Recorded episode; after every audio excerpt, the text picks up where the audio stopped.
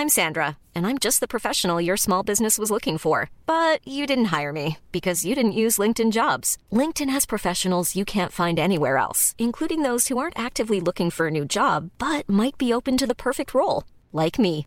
In a given month, over 70% of LinkedIn users don't visit other leading job sites. So if you're not looking on LinkedIn, you'll miss out on great candidates like Sandra. Start hiring professionals like a professional. Post your free job on linkedin.com/people today.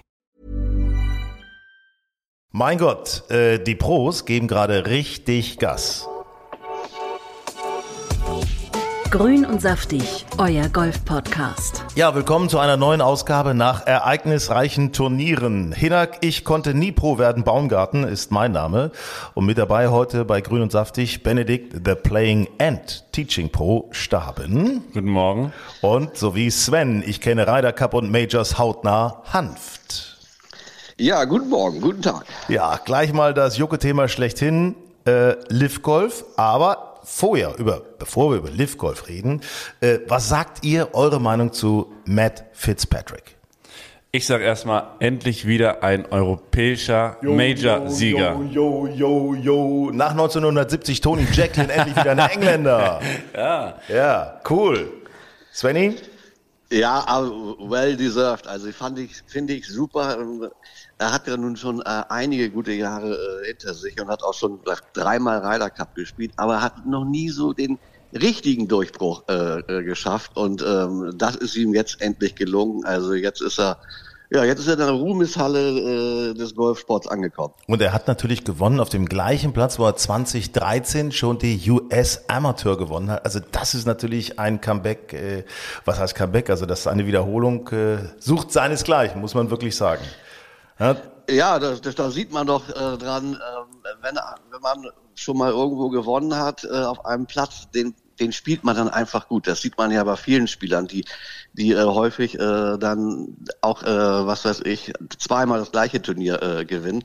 Das ist, äh, das ist einfach, ja, das spielt sie im Kopf ab. Ja, das geht bei mir beim Monatsteller im Heimatclub genauso. Das ist im Endeffekt das. da spielst auch immer das eine Loch immer schlecht. Immer schlecht. Pass auf, es passt übrigens ein sehr guter Achtung Werbehinweis, denn viel Spaß mit Grün und Saftig wünscht dir Sketchers. Die Golfkollektion der amerikanischen Kultmarke verspricht innovative Performance-Technologien, stylische Designs und ultimativen Komfort. Warte nicht länger und überzeug dich selbst von den sportlichen und gleichzeitig komfortablen Styles, auf die unter anderem Achtung auch Golfprofis wie Matt Fitzpatrick Patrick setzen.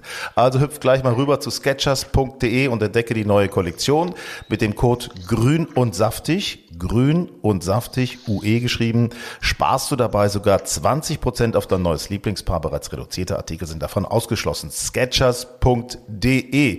Ich sag mal, nie war ein Werbehinweis aktueller und spontaner Stichwort. und besser. Matthew ja. Fitzpatrick. So, danke, Werbung, Ende. Ja, dann lass uns doch mal über die US Open äh, sprechen. Vielleicht mal die ersten drei Tage ganz kurz so ein bisschen, bisschen reingehen. Äh, also ich, ganz ehrlich, ich hatte das Gefühl, für mich war es völlig klar, Rory McIlroy kommt als Sieger der Canadian Open an. Der war hot, der war heiß, das war mein Siegkandidat. Wie sieht's bei euch aus? Also ich finde, dass ähm, wenn man das Leaderboard sich anguckt, die ersten äh, fünf oder sechs äh, Spieler, ähm, Scheffler, Torres, Matsuyama, Morikawa und McElroy, ähm, ja, das waren die heißesten Kandidaten und, und Fitzpatrick war eher so ein Außenseiter, aber er hatte natürlich auch äh, durch seinen Sieg bei den US Amateur diesen Platz, ich glaube, dem gefällt er ganz gut. Und was er natürlich sehr gut kann, ist gut putten. Und wenn du gut putten kannst bei den US Open und relativ gerade bist, was er ist, also er ist ja straight from Tee, ähm, dann hast du eine gute Chance. Ähm, aber ich dachte auch, dass äh, die großen Jungs wie Scheffler, Morikawa und Torres das machen. Ja, naja, wobei Torres, der braucht ja noch den ersten Sieg. Also bei dem könnte ja, das Nervlein so ein bisschen, ne? Aber das wird, ich habe ja mit ihm meine allererste PO gespielt, da war er ja noch ganz jung und ich war auch ein bisschen jünger. Aber der haut schon, der haut schon eine krasse Kugel. Also das ist, äh, das ist nur eine Frage der Zeit, bis der gewinnt, ne? Und es ist wirklich ein so netter junger Mann, ja, der ist danach zu den Eltern von, äh, von Fitzpatrick gegangen und hat gesagt, ich gönne es äh, ähm, keinen am meisten, ähm, außer ihrem Sohn. Also das ist schon, das ist schon echt ein toller Typ. So, Svenny, was meinst du? Ja, ich habe auch gedacht, Rory ähm, habe ich sehr gut gesehen die ersten beiden Tage. Ich meine, er fängt ja auch an mit 67, 69. Mhm. Aber äh, ich habe so ein bisschen das Gefühl gehabt, äh, als so die ersten nicht so guten Schläge kamen, da wurde er dann auch etwas verkrampfter und er wollte diesen Sieg unbedingt. Endlich wieder ein Major gewinnen. Und ich glaube, dieses unbedingt hat ihn ein bisschen festgemacht und ähm, äh, da fehlte ihm am, am Wochenende so ein bisschen, finde ich, die Lockerheit. Man muss aber, auch sagen, dass der, der Samstag war brutal, ne? Also der Samstag, ja. ähm, da hat ja auch äh, Salatoris gesagt, die vier unter haben sich angefühlt wie eine 60, ne? Und ähm, weil es halt so windig war und einfach unglaublich ja. schwierig, den Ball auf dem Grün zu halten. Da hat, da hat ja, McElroy echt gestruggelt. Die Bedingungen waren, äh, waren wirklich schwer diesmal für eine US Open. Erst, erst so dieser Wind, dann war es relativ frisch. Und dann ähm, natürlich äh, dieser Golfplatz, der extremes Raff, finde ich, hatte. ähm, also, also wie muss man sagen, wie sich äh, Fitzpatrick dann da äh, äh, am Finaltag durchnavigiert hat, äh, das war schon stark. Aber ich hatte das Gefühl, der hatte einen Plan. Der kannte diesen Platz irgendwie besser als die anderen. Und ich muss eins dazu sagen, er hatte einen verdammt guten Caddy. Ja, und das ist ja, ja das ist ja Billy Forster der hat ja mal, ja. der war bei Tiger an der Tasche eine kurze Zeit, dann lange bei Sevi, dann Darren Clark. Genau. Ja, Lee äh, Westwood. Lee Westwood, ganz lange Lee Westwood und jetzt Fitzpatrick. Ich glaube, das hilft beim Major schon enorm, wenn du so jemanden an der ja, Tasche hast. Wobei man sagen muss, auch Billy Foster, ich kenne ihn schon sehr lange. Ähm, ich habe ihn selten so äh, fokussiert äh, mhm. äh, in einer Schlussrunde gesehen. Der hat mitgezittert und mitgefiebert. Weil Billy Foster, wir haben die Spieler gerade aufgezählt, bei denen er war, aber Billy Foster hat auch bis heute, hatte bis heute noch keinen Major-Sieg. Das ist sein erster Major-Sieg gewesen. Ah, echt? Also eine doppelte ja. Premiere kann man sagen. Doppelte ja. Premiere, ja. mega. Mega. Dieser, dieser Tag, dieser Schlusstag war ja sowieso an Stimmung und an Spannung kaum zu, zu überbieten. Aber vorher muss man auch nochmal auf, auf paar Sachen hinweisen. Ich sag mal, das war ja, ging ja auch wirklich durch die Welt. Haben wir am Wochenende alle drüber gesprochen. Rory mit seinen drei Hackern ne, aus dem fetten Raff. Ich meine, das, was war das denn? Und dann lochte den 10 Meter Putt zum Double Boogie. Ey, das, das war, also aus so einem Raff, da kommst du ja eigentlich kaum raus. Das gibt's doch gar nicht. Und der macht es trotzdem, versucht es, scheitert zweimal und beim dritten Mal ist er immer noch dabei. Was geht da im Profi vor, äh, Benedikt? Erzähl mal, ich meine, ist das jetzt nur noch jetzt, hau ich mal drauf, einfach scheißegal oder ist da ein Plan? Also da ist definitiv ein Plan. Ich glaube, dass er gedacht hat, dass er, dass er besser durchkommt. Ähm, und ich glaube, du hast, wenn du, wenn du so, der musste ja relativ kurz über den Bunker. Und ich glaube, er hatte das Gefühl, oh, hoffentlich, hoffentlich schießt er nicht so raus. Das kann ja mal passieren. Und dann hast du unten nicht mehr ganz so viel Speed. Und ähm, ich glaube, dass da so ein bisschen, nicht der Schiss war, aber die Konsequenz hat da ein bisschen gefehlt. Ne? Und dann war der nach dem dritten, war der dann natürlich besser. Aber so eine Situation einzuschätzen, ist furchtbar schwierig. Keiner der Profis mag solche Schläge aus dem, aus dem Rough. Gut, er war jetzt wirklich im High, High Rough, aber auch das, das Rough um die Grüns, der Ball lag immer schwierig und dann hast du wirklich äh, unten, also der Ball liegt immer unten und dann musst du echt rein mit einer offenen Schlägerfläche und dann weißt du gar nicht, wie er rauskommt. Kommt er eher soft raus oder eher ein bisschen, bisschen, bisschen schnell und dann auf den Grüns. Also ich habe kurz mit Marcel Schneider äh, äh, getextet, er hat gesagt, das ist eigentlich äh, ähm, unfair, weil im Fernsehen ist der Platz gar nicht so schwierig oder sieht gar nicht so schwierig aus, so extrem platt, aber in Real Life ist der so slopey. Ja, die Bälle sind überall hingelaufen, auch auf den Fairways überall hingelaufen, was man vom Fernsehen gar nicht gesehen hat. Ja, ist Wahnsinn. Wahnsinn. Lass uns doch mal, wo du es gerade ansprichst. Ja. Marcel, Marcel Schneider, Janik Paul, unsere beiden US Open Teilnehmer. Martin Keimer hatte wegen seiner Handgelenksverletzung ähm, nach dem Lift-Turnier hatte er den doch leider absagen müssen. Nicht dabei bei den US Open gewesen. Aber eben Janik und Marcel. Beide nicht so eine dolle Auftaktrunde. Plus sieben für Janik, Marcel plus acht. Äh, Sven, da war es im Grunde eigentlich schon gegessen, ne? Ja, nach Tag eins war es eigentlich schon durch, das Thema. Ne? Äh, ja, tut mir ein bisschen leid, aber das ist halt die Unerfahrenheit. Ähm, und auch solche Plätze spielen die beiden eben nicht so oft. Ähm, und naja, wir haben es ja gesehen, so wie du das Fairway verfehlt hast, hattest du eigentlich schon ein Riesenproblem. Ähm, ja, das, das, damit, mit dem Platz waren die äh, in ihrer ersten US Open äh, äh, einen Tick weit überfordert. Ne? Aber trotzdem ist das natürlich eine mega Erfahrung, denke ich einfach mal, die du mitnimmst und auch vielleicht übertragen kannst in andere Turniere, Benedikt. Ja, absolut. Nein, ja, Ja, erzählt. erzählt Sollte man beide. auch nicht zu schwer nehmen dann. Nicht? Äh, klar, am Ende Marcel Schneider nach zwei Runden äh, plus 17 und Yannick Paul, äh, glaube ich, äh, nicht viel besser. Äh, naja, plus 10 äh, äh war es dann für Yannick Paul am Ende. Aber das, das, das, das wir müssen einfach äh, die Erfahrung mitnehmen, äh, daraus lernen und äh, dann haben sie hoffentlich äh, demnächst äh, die nächste Chance bei dem Major. Ist ja auch nochmal eine ganz andere Atmosphäre. Ja, ja, also wie viele Zuschauer ja. da auch waren, ne? Und, und, und der Platz.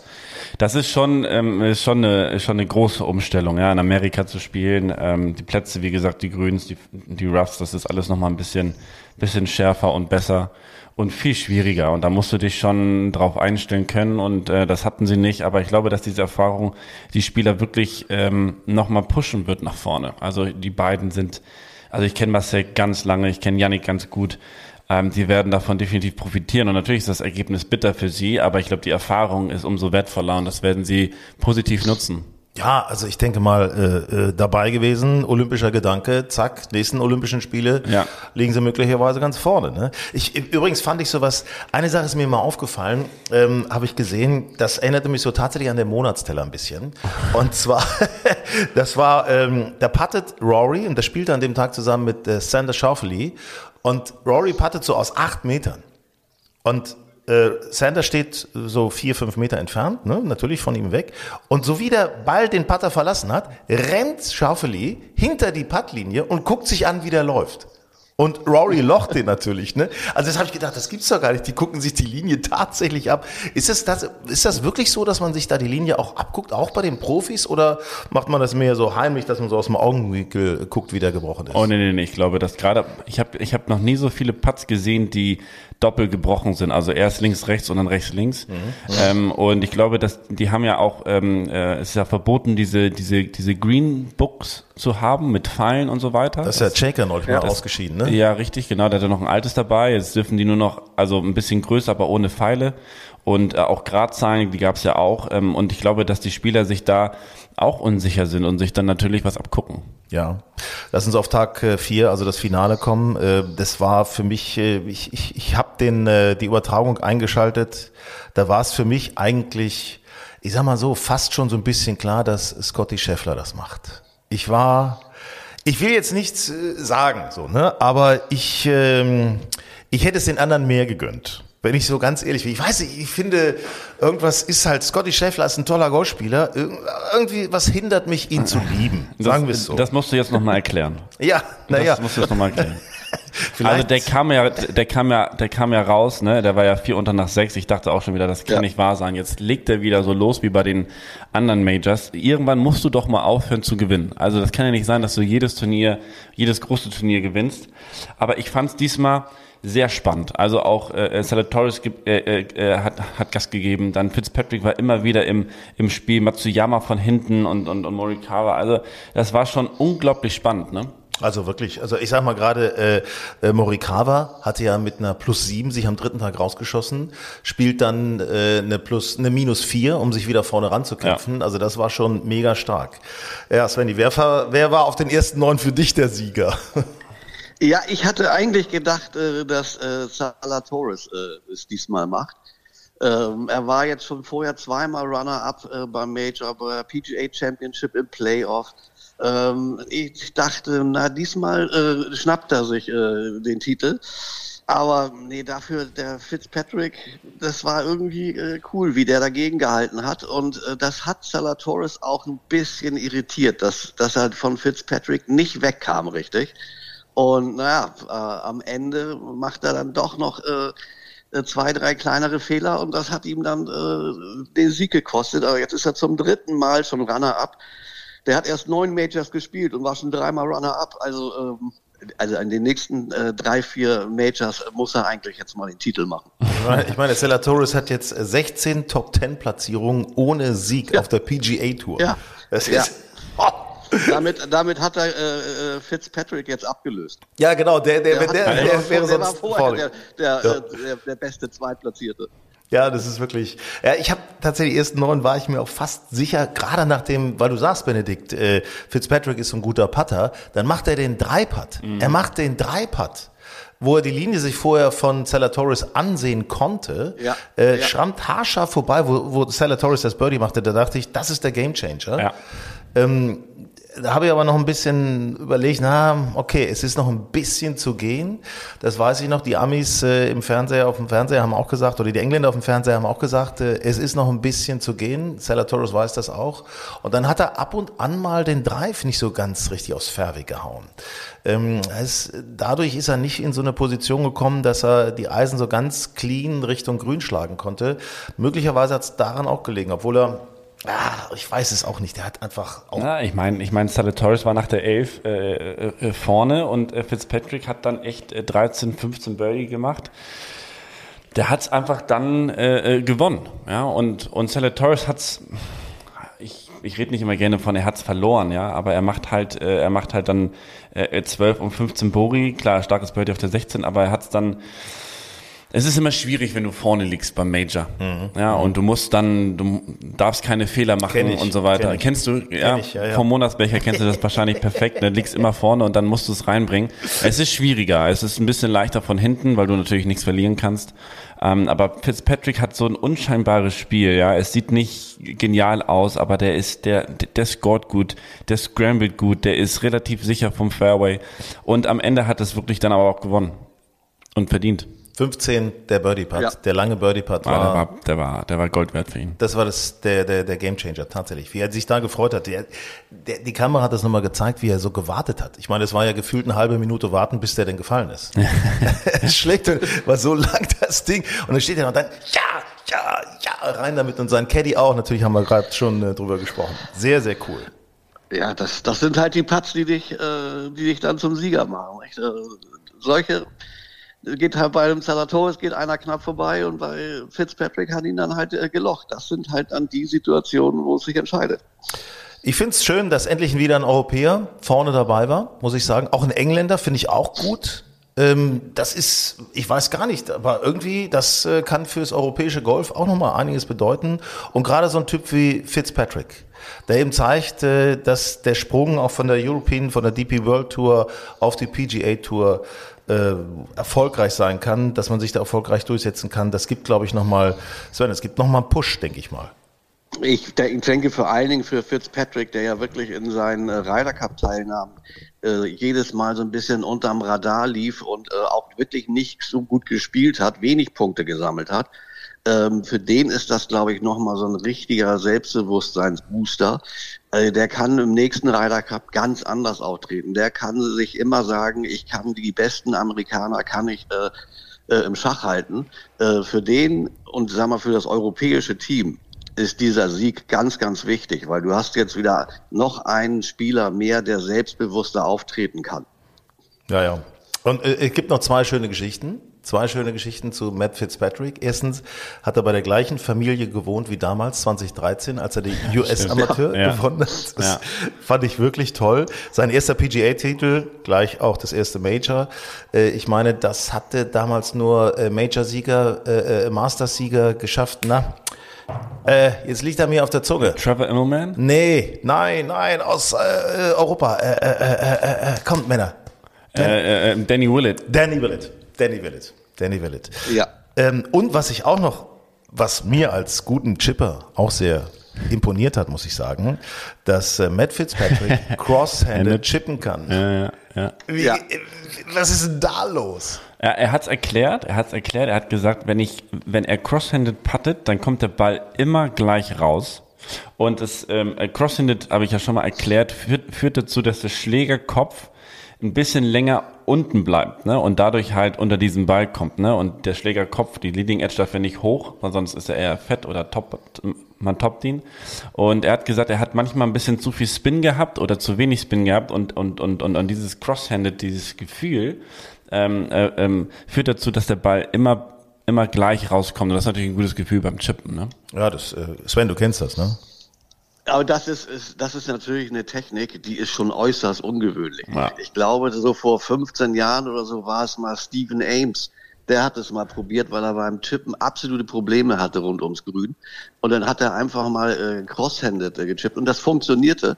Ähm, aber trotzdem, man sieht es natürlich äußerst selten. Nicht? Also da gibt's immer mal im Jahr einen Spieler, der das probiert, aber das ist wirklich eine außergewöhnliche Technik. Aber es stellt ihn halt so ein bisschen die Hände ein bisschen ruhiger und wie Bene eben schon sagte, er hat einen konstanten Spin und Weil kann sich auf diesen Schlag dann auch verlassen. Und ich meine, wie er den, ich war das am ersten oder an der zweiten Runde, wie er den von außen einschippte, das war sensationell. Ja, man muss aber auch sagen, dass der kein äh, Chip-Problem hat, ne? Und trotzdem das nee. macht. Das heißt, er ja. probiert auch immer wieder Sachen aus, die, die, die ihm helfen und dieses Experimentieren, das ist echt, echt wichtig, um, um sich so Selbstvertrauen zu holen. Und die Zuschauer waren immer ganz begeistert, wenn er das gemacht hat. Die haben sich angestoßen, ey, guck mal, was der macht, wie macht denn der das? Aber ging mal so ein Raunen durch die Was Zuschauer. meinst du, wie viele jetzt Crosshänder chippen. Ja, was meinst du, wer jetzt gerade was im Kopf hat? Also ich meine, ich, ich werde das jetzt mal ausprobieren, also hundertprozentig, weil ich meine, denn äh, das, was Sven gerade sagt, Hände ja. ruhig halten. Ja. Und äh, ihr merkt daran natürlich, unser Trainingsexperte Benedikt Staben, auch bei Golf Style. Unsere aktuelle Ausgabe vom Magazin Golf Style müsste jetzt übrigens bei euch im Golfclub langsam ausliegen. Vorne drauf ein äh, sehr schönes Coverfoto von Tommy Fleetwood, der leider den Cut nicht geschafft hatte. Wahrscheinlich, weil er noch vom Foto so beseelt war, was wir mit ihm gemacht haben. Kann ich mir vorstellen. Und wir haben auch ein Gewinnspiel drin. Ne? Mhm. Mit Matthew Fitzpatrick. Also das passt ja wie die Faust aufs Auge. Man kann im Grunde sagen, wir haben es schon vorher gewusst. So. Quasi. Ja. Sven, du stöhnst so. Was ist los mit dir? Nee, also das, äh, also mit Fitzpatrick, das, ähm, den habe ich Anfang der Woche da noch nicht so gesehen, aber ähm, nee, wie der sich, wie sie, wie der sich dann äh, da durchgearbeitet hat durch die vier Runden. Ähm, und ich glaube schon, dass so ein Sieg bei einer US Amateur, äh, was weiß ich, neun Jahre vorher, das hast du im Kopf. Äh, das, das hat ihn, da, das hat ihm schon einen kleinen Vorteil gegenüber den anderen eingebracht. Ja. Das, davon bin ich überzeugt. Ähm, wenn du da schon mal ein Erfolgserlebnis hattest auf dem Platz, äh, da gehst du irgendwie anders an den Start als andere. Ja, da ist er schon mit Big Balls angetreten, kann man im Grunde sagen, ja. mit einem großen Selbstbewusstsein. Ne? Äh, ja. Männer, wir müssen noch über eine ganz wichtige Sache reden. Achtung. Grün und saftig, euer Golf-Podcast. Vor den US Open gab es natürlich noch ein anderes Turnier, was für viel Aufmerksamkeit gesorgt hat. In London wurde gespielt das erste Turnier der Live Golf Tour. Viele nennen es auch die Saudi Tour. Äh, Meinung dazu habe ich schon mal bei uns online golfenstyle.de abgegeben und auch im aktuellen äh, Magazin Golf Style ähm, steht das hinten in meiner Kolumne drin. Ja, ich bin ja dafür, das zu machen, muss ich ehrlich sagen. Ich bin dafür, offen zu bleiben, andere nicht auszuschließen. Äh, Saudi Saudi-Arabien kann sich nur ändern, wenn man da was bemängeln möchte.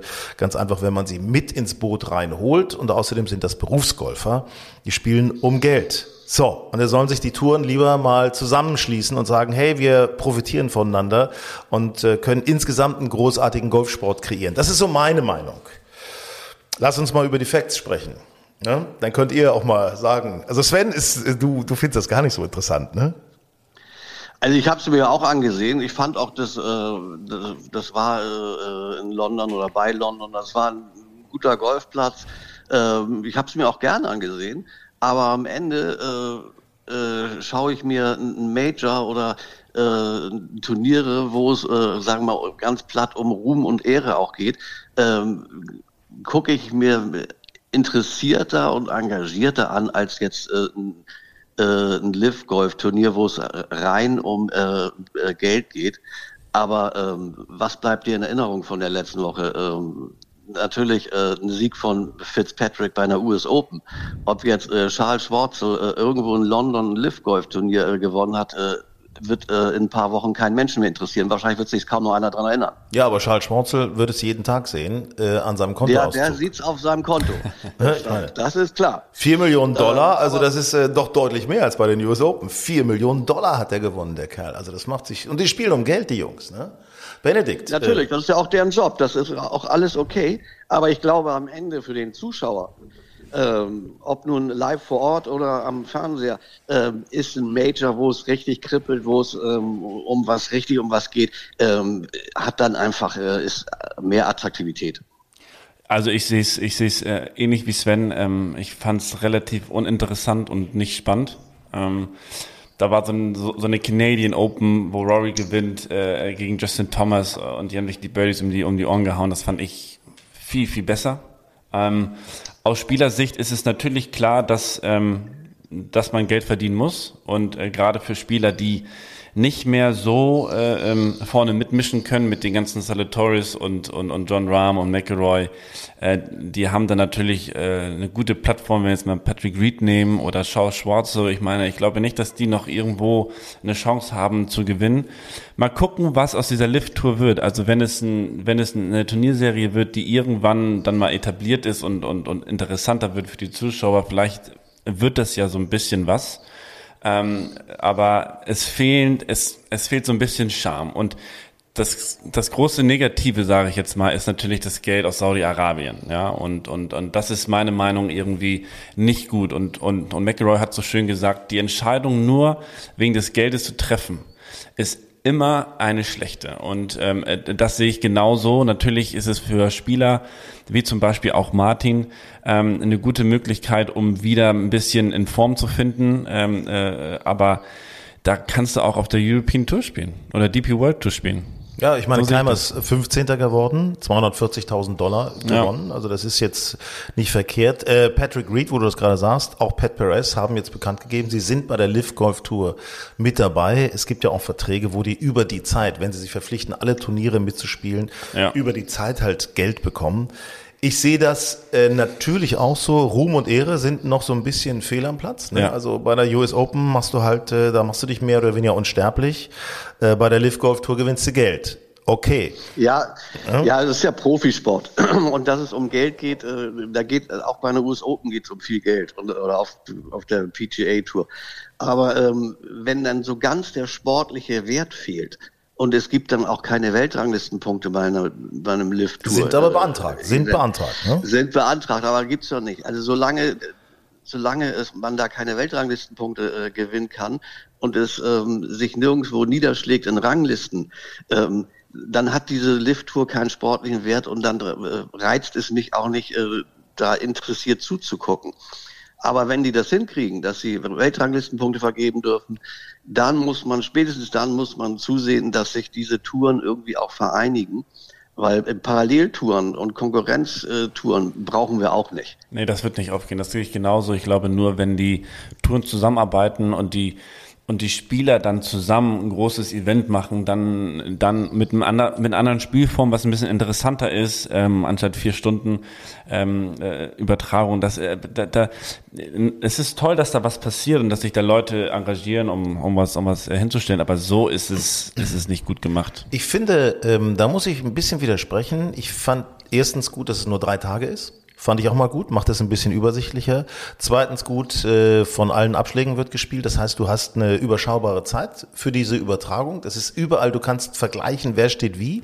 Ähm, also das, das macht es spannend und den Teamcharakter fand ich auch gut. Und was drumherum für Zuschauer passiert ist mit äh, Live-Konzert, mit äh, Feuerwerk, was weiß ich nicht. Also vor Ort ist da mächtig was geboten worden. Ja.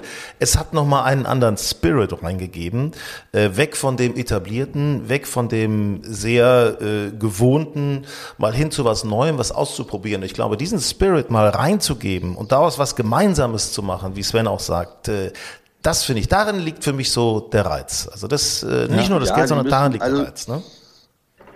Es, ist, es gab ja, das ist ja schon damals, als diese World Golf Tour Turniere, äh, diese WGCs eingeführt wurden. Das war ja schon damals so, dass die Idee, wir brauchen ein paar Events, die anders sind, die ein höheres Preisgeld haben, ähm, äh, die vielleicht für den Zuschauer noch attraktiver sind, wie zum Beispiel auch das WGC äh, Matchplay.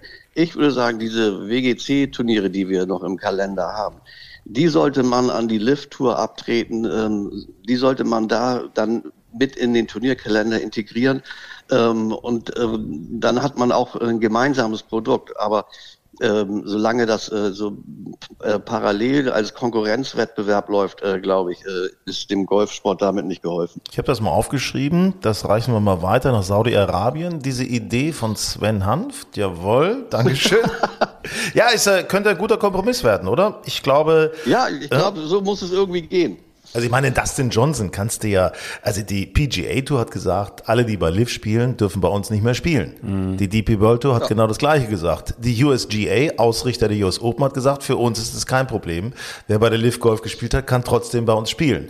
Äh, ich meine, auf so einen Spieler wie Dustin Johnson, um das nur mal an ihm festzumachen, kannst du auf Dauer nicht verzichten. Der Mann ist einfach Gold wert, ne? Ja, der ist massentauglich, der zieht die Menschen, Massen anders. Insofern, das wird ein Door-Opener sein, denke ich, um die Touren zu, ver, zu verbinden. Sie müssen es, Sie müssen es tun, ja. Männer. Ja. Ich danke euch ganz herzlich. Ja, sehr gerne. Und denkt dran, ne? Crosshände chippen, auch auf dem Monatsteller. wir, gehen, wir gehen jetzt alle raus auf die Wiese und üben Crosshände chippen. Nur einer nicht, Benedikt, weil der macht's einarmig.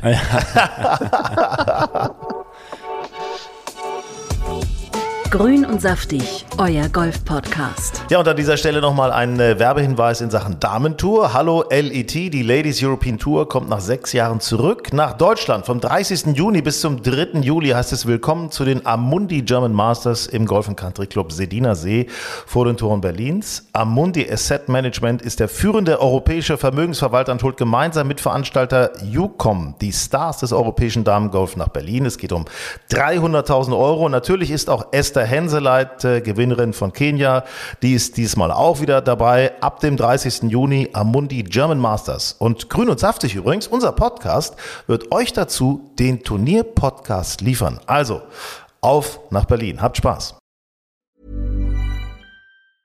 Mom deserves the best, and there's no better place to shop for Mother's Day than Whole Foods Market. They're your destination for unbeatable savings, from premium gifts to show-stopping flowers and irresistible desserts. Start by saving 33% with Prime on all body care and candles. Then get a 15-stem bunch of tulips for just $9.99 each with Prime. Round out Mom's menu with festive rosé, irresistible berry chantilly cake, and more special treats. Come celebrate Mother's Day at Whole Foods Market.